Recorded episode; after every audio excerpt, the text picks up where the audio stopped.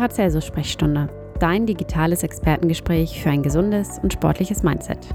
Ärzte, Experten, Athleten und Patienten stehen hier Rede und Antwort zu Themen rund um die Gesundheit. Sie erzählen dir ihre Geschichten und geben wertvolle Tipps an die Hand.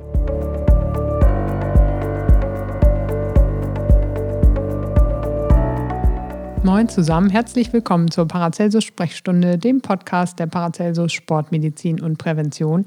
Mein Name ist Melanie Stade, ich bin Managementleitung der Sportmedizin und Selbstärztin und heute wagen wir uns auf neues Terrain, weil wir ja im Rahmen der Prävention auch Prävention für Unternehmen anbieten und sprechen mit Tarek Brauer, Direktor Personal und Recht vom SV Werder Bremen über gesunde Führung. Aber erstmal herzlich willkommen, schön, dass du da bist. Vielen Dank. Ich freue mich gut? auch. ähm, auch du kommst um unsere Intro-Fragen nicht drum rum. Wie viel Sport machst du denn so und was? Also zunächst einmal, ja, ob das viel ist oder nicht viel, ist ja immer relativ. Aber ähm, ich wohne ja in Hamburg.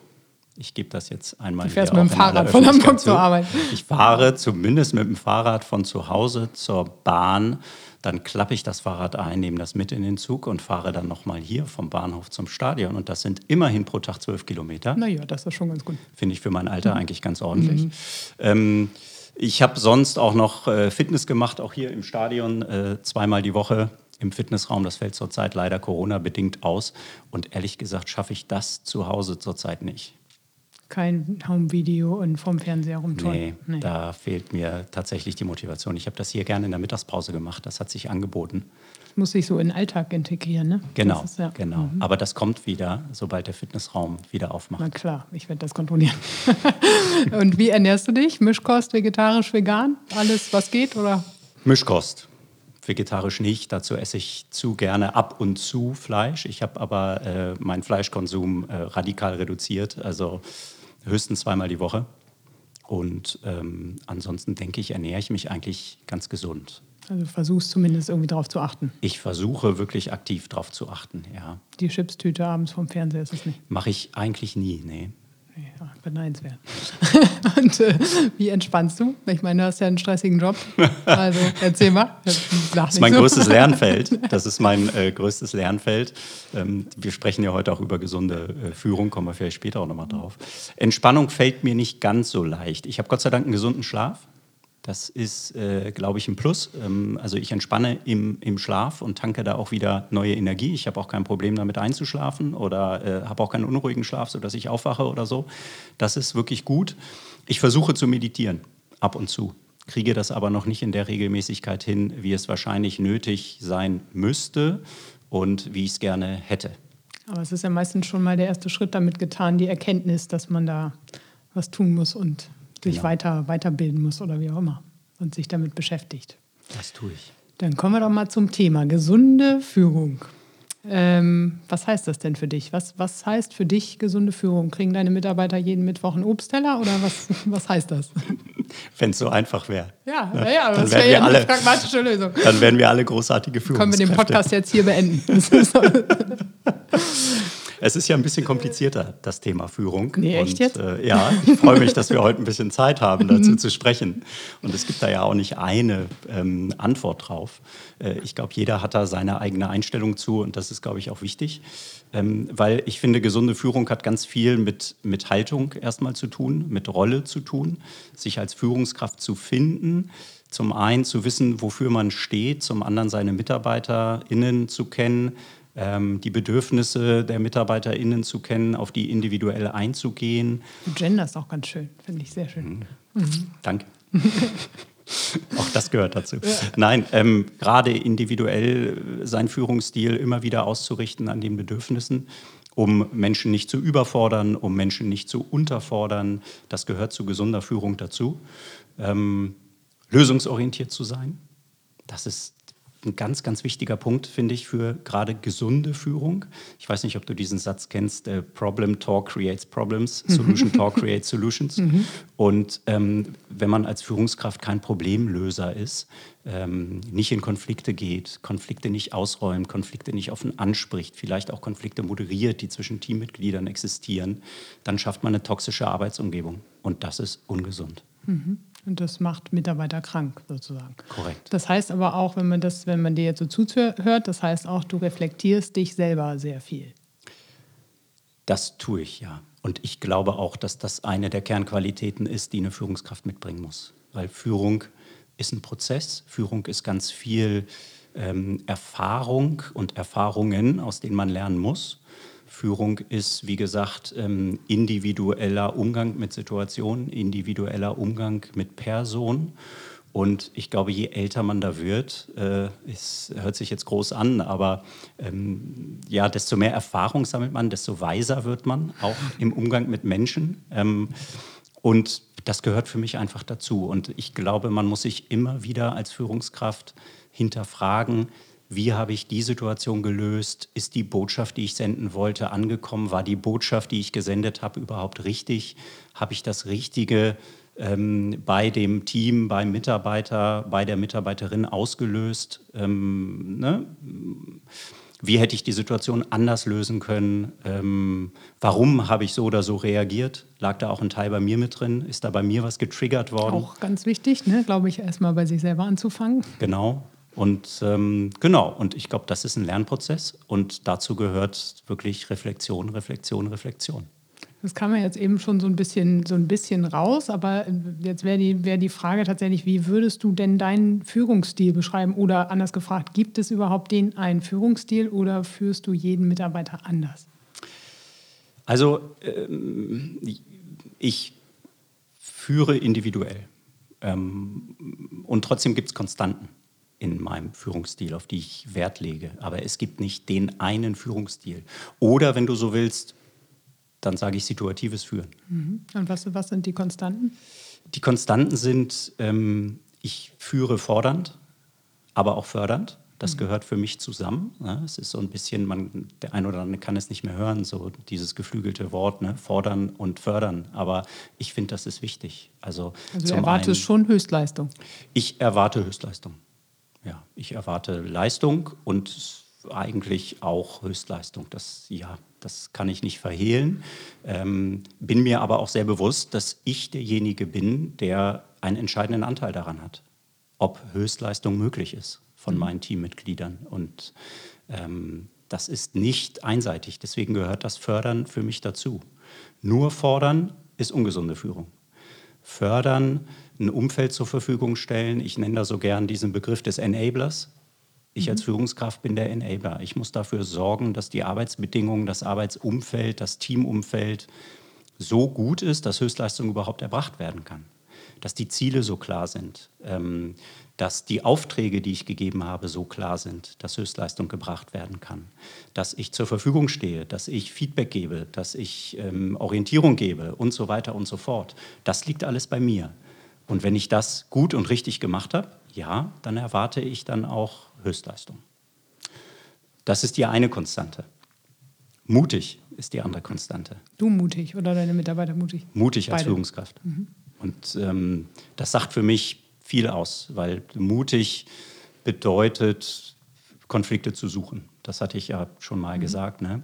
Konflikte zu suchen, zu moderieren, sie anzusprechen, sie auszuhalten, sie auszuräumen bestenfalls ähm, nicht gefallen zu wollen als Führungskraft. Mhm. Ich glaube, als Führungskraft darf man nicht den Anspruch haben, zu gefallen. Deinen Mitarbeitern zu gefallen, oder? Genau, mhm. genau. Das kann nicht ähm, die Zielrichtung des Handelns sein. Ähm, da muss man auch mal aushalten, wenn man für etwas steht und eine Haltung hat, die man aber mit sich selbst, wo man mit sich selbst im Reinen sein muss, das ist immer der Messgrad, dass man auch mal nicht gefällt. Das gehört auch dann dazu, zu diesem Teil Mut, ähm, zu Mut gehört, Entscheidungen zu treffen. Das ist, äh, finde ich, eine Kernkompetenz, die vorhanden sein muss bei Führungskräften. Wenn Führungskräfte keine Entscheidung treffen können, ähm, dann bieten sie kein Umfeld für ihr Team, in dem Höchstleistung erbracht werden kann. Ähm, und dann gibt es natürlich so Kernkompetenzen, die ich schon für mich in Anspruch nehmen würde, ähm, mit Blick auf Auftreten und Kommunikation. Ne? Authentisch sein, glaubwürdig sein, verbindlich sein, wertschätzend sein, auf Augenhöhe kommunizieren. Das sind so Dinge, ähm, ja, das, den Anspruch habe ich jedenfalls an mich und ähm, da versuche ich meine Höchstleistung zu bringen. Das klingt ja jetzt nicht so, als hättest du das von gestern auf heute gelernt, ne? sondern das ist, halt, sagtest du ja eben auch, das ist die Erfahrung oder auch so diese ständige Selbstreflexion, um überhaupt an diesen Punkt zu kommen. Und du sagtest ja auch, ne, auch da siehst du für dich selber noch weiter Entwicklungspotenzial. Aber spannend wäre jetzt auch nochmal, wie führst du dich denn selbst? Hm. ja, das Thema Selbstführung ist natürlich wirklich ein ganz entscheidendes. Das, ähm, ähm, ich vergleiche das immer so mit diesem Satz, ähm, wenn du selbst nicht glücklich bist, ne, dann wirst du auch in der Beziehung oder in Beziehung zu anderen Menschen nicht glücklich. Und, also dieses ähm, Thema Selbstachtsamkeit oder wie gehe ich mit mir selber um, wie nachsichtig bin ich vielleicht auch mit genau, mir und genau. gestehe mir auch Fehler zu oder muss ich immer 200 Prozent bringen? Genau. Ohne Rücksicht auf Verluste. Mhm. So. Und das ist, glaube ich, das ist auch etwas, was ich ähm, gelernt habe. Es ist mein Lernfeld der letzten äh, Jahre gewesen, muss ich ganz ehrlich sagen. Und das ist auch noch ein Lernfeld, an dem ich immer noch arbeite, da eine vernünftige Balance für sich selbst auch zu finden. Und ich halte das für essentiell wichtig, um dann auch gesund führen zu können. Ich glaube, es gibt dann so diese ähm, drei Dimensionen, ne? ähm, Körper, Geist und Seele. Ähm, so habe ich es jedenfalls mal gelernt und gelesen und ich fand das ganz beeindruckend. Ähm, beim Körper, da geht es um Sport, gesunde Ernährung und so weiter. Da würde ich sagen, ja, das, das passt ganz gut. Das habe ich mir in den letzten Jahren Der erarbeitet und Manager. entwickelt. Genau, ich esse mhm. auch weniger Döner als vor zehn Jahren und solche Sachen. Also das kommt ja auch mit dem Alter, ne? dass man auch merkt, ja. Äh, so gewisse Dinge gehen vielleicht nicht mehr ganz kurz, Wie alt bist du doch gleich? Man denkt ja irgendwie jetzt, okay, der ist schon irgendwie Anfang 60. so, je früher man darüber nachdenkt äh. und anfängt. Ne? Mhm. Ähm, Soul ähm, oder Seele. Dazu gehört so ein bisschen den, den Sinn in seiner Arbeit zu sehen. Ne? Purpose ist so ein Thema gerade, ne? Purpose, genau, ja. genau. Mhm. Spielt aber natürlich wirklich, das ist ein Seelenstreichler. Ne? Also wenn ich zur Arbeit gehe und ich weiß warum, wenn ich abends nach Hause fahre und denke, ich habe einen erfüllten Tag gehabt, weil das, was ich da gemacht habe, einen Sinn hat, ähm, dann gehört das natürlich zu gesunder Selbstführung dazu. Wenn man das gar nicht hat, dann würde ich sagen, Mensch, überprüf das mal, was du da tust. Ähm, und gerade als Führungskraft, dann kann ich ja auch anderen nicht den Sinn vermitteln. Also wenn da bei mir was in der Eigenführung sozusagen nicht klappt, dann kann ich nicht erwarten äh, oder den Anspruch haben, dass ich meinem Team, meinen Mitarbeitern den Sinn vermitteln kann. Also aber da würde ich auch sagen, das habe ich hier gefunden bei Werder und ähm, das ist stark ausgeprägt. Ähm, und dann kommen wir zum Thema äh, Mind oder ähm, Geist. Und dazu gehört für mich so dieses Abschalten können, ne, sich auch mal rausnehmen können, wirklich mal nicht über die Arbeit nachdenken, wirklich das Handy auch mal äh, wirklich weglegen und nicht nur für eine halbe Stunde. Da bin ich noch nicht so gut, ehrlich gesagt. Das versuche ich mit Meditieren und ähm, ich mache mir das auch bewusst. Ähm, aber da habe ich noch ein bisschen Optimierungsbedarf.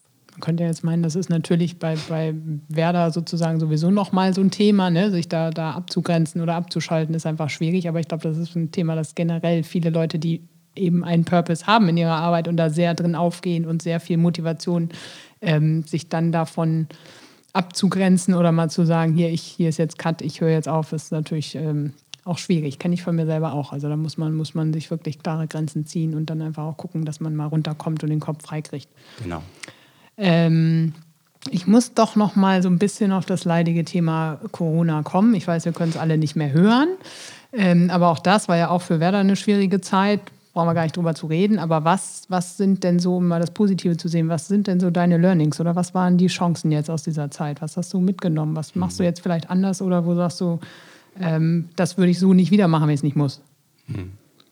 Also für mich hat sich ähm, aufgrund von Corona gar nicht so viel, also für meinen persönlichen Arbeitsbereich gar nicht so viel geändert. Ähm, ich war sehr, sehr viel im Büro und habe auch gar nicht so viel Homeoffice gemacht. Okay. Ich habe natürlich mein Team anders geführt. Die waren äh, viel im, im Homeoffice. Das hat aber ganz gut geklappt. Ähm, was mein Learning daraus tatsächlich ist, ist ähm, dieser Realismus bezüglich New Work der, glaube ich, so ein bisschen Einzug gehalten hat. ist auf dem Boden der Tatsachen angekommen. Oder? Genau. Ich glaube, so dieses, ne, das Thema Homeoffice ist ja, ist ja etwas gewesen, was auch sehr verklärt worden ist vor Corona. Ne? Wir wollen alle ganz flexibel sein. Wir wollen am besten gar nicht mehr ins Büro kommen. Und dieses immer ins Büro gehen ist doch total doof. Und ich will von zu Hause aus arbeiten. Und ich glaube, ähm, viele haben gemerkt, dass ihnen da was fehlt am Ende des Tages. Und dass das nicht ähm, äh, irgendwie ein Allheilmittel vielleicht auch für einen fehlenden Sinn oder so ist, ne? ähm, sondern dass es schon wichtig ist, in Strukturen auch wieder arbeiten zu können. Ich glaube, auch da ist die Balance wichtig. Ich bin total dafür, flexible Arbeitszeiten, flexible Arbeitsorte zu haben. Aber ich glaube, wir haben gemerkt, dass es nur mit Abwesenheit ähm, auch nicht unbedingt besser wird, sagen wir es mal so. Es geht, aber vielen Menschen fehlt was. Äh, Identifikation geht verloren in so einer Zeit. Und äh, der Flurfunk, der Flurtalk, der ja doch auch dazu führt, dass man ähm, als Team zusammenrückt oder ne, dass man Nähe aufbaut und so, der geht natürlich total verloren. Also Identifikation ist ja, glaube ich, gerade bei euch nochmal wirklich ein sehr, hat einen sehr, sehr hohen Stellenwert. Ne? Das ist, glaube ich, bei Werder sowieso ein wichtiges Thema. Aber ich, was ich auch selber so als Erfahrung mitgenommen habe auf dem Homeoffice, das stellt ja schon auch echt hohe Ansprüche ans Selbstmanagement. Ne? Also man muss sich ja selber sehr gut strukturieren und ich empfinde das auch tatsächlich immer als sehr anstrengend. Also ich kann sehr konzentriert im Homeoffice arbeiten und schaffe dann mhm. auch viel weg weil man natürlich schon merkt, so im, im Alltag, im Betrieb oder ne, ist immer Unterbrechung da. Du schnackst hier mal, du kannst mal da aufstehen und im Homeoffice bist du halt sehr fokussiert. Und ich glaube aber auch, dass es so ist, wie du sagst, dass einfach diese Mischung, die's, die macht's. Ne? Also der, der Teams-Call, der ersetzt einfach definitiv nicht den persönlichen Kontakt. So, und ich finde auch, ich fand auch die Führung tatsächlich sehr schwierig, äh, digital zu machen, wenn man, also wenn man, wenn man diesen persönlichen, äh, dieses persönliche Feedback nicht hat. Total. Und äh, man verliert auch so ein bisschen den Grip und den Touch auf, auf seine Mitarbeiter. Das fand ich schon. Mhm. Also da gibt es ja ganz viele Kurse und ganz viel, wie mache ich das für ein auf Distanz, auf Dauer wäre das für mich tatsächlich nichts. Also äh, geht auch der Teamzusammenhalt verloren.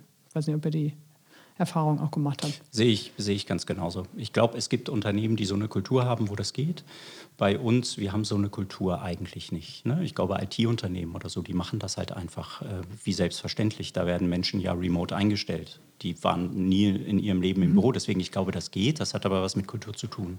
Und wir, unsere Kultur ist, ne, wie du richtig sagst, sehr auch auf Identifikation, auf Leidenschaft, auf zusammen etwas erreichen Werder wollen Familie. ausgelegt. Werder Familie, genau. Aber im positiven mhm. Sinn. Da gibt es ja auch Menschen, die das sehr negativ sehen. Aber, äh, aber Familie ist ja eigentlich der Familie ein positiver was sehr Positives, genau. genau, in diesem Sinn. Und da geht dir was verloren, wenn du nur noch in Videokonferenzen dir gegenüber sitzt. Das heißt, wir sind natürlich auch jetzt froh, dass so ein bisschen Licht am Ende des Tunnels ist, dass wir wieder einigermaßen in normale Bahnen kommen und vielleicht da auch das Gleichgewicht wiederfinden. Ähm, ich fand es sehr spannend. Ich wollte jetzt gerade sagen, wenn ihr ein Coaching mit Tarek Brauer buchen wollt, dann äh, könnt ihr das gerne tun. Ähm, aber das ist, glaube ich, leider nicht möglich. Aber wir haben, glaube ich, alle viel mitgenommen und viel gelernt von dir, von deiner Weisheit in deinem hohen Alter. Ähm, wachsende aber, Weisheit. Genau, wachsende, wachsende, Weisheit. Ja, ja, genau. äh, und von der Erfahrung. Ich danke dir sehr. Sehr, sehr gern. Hat mir sehr viel Spaß gemacht. Vielen Dank.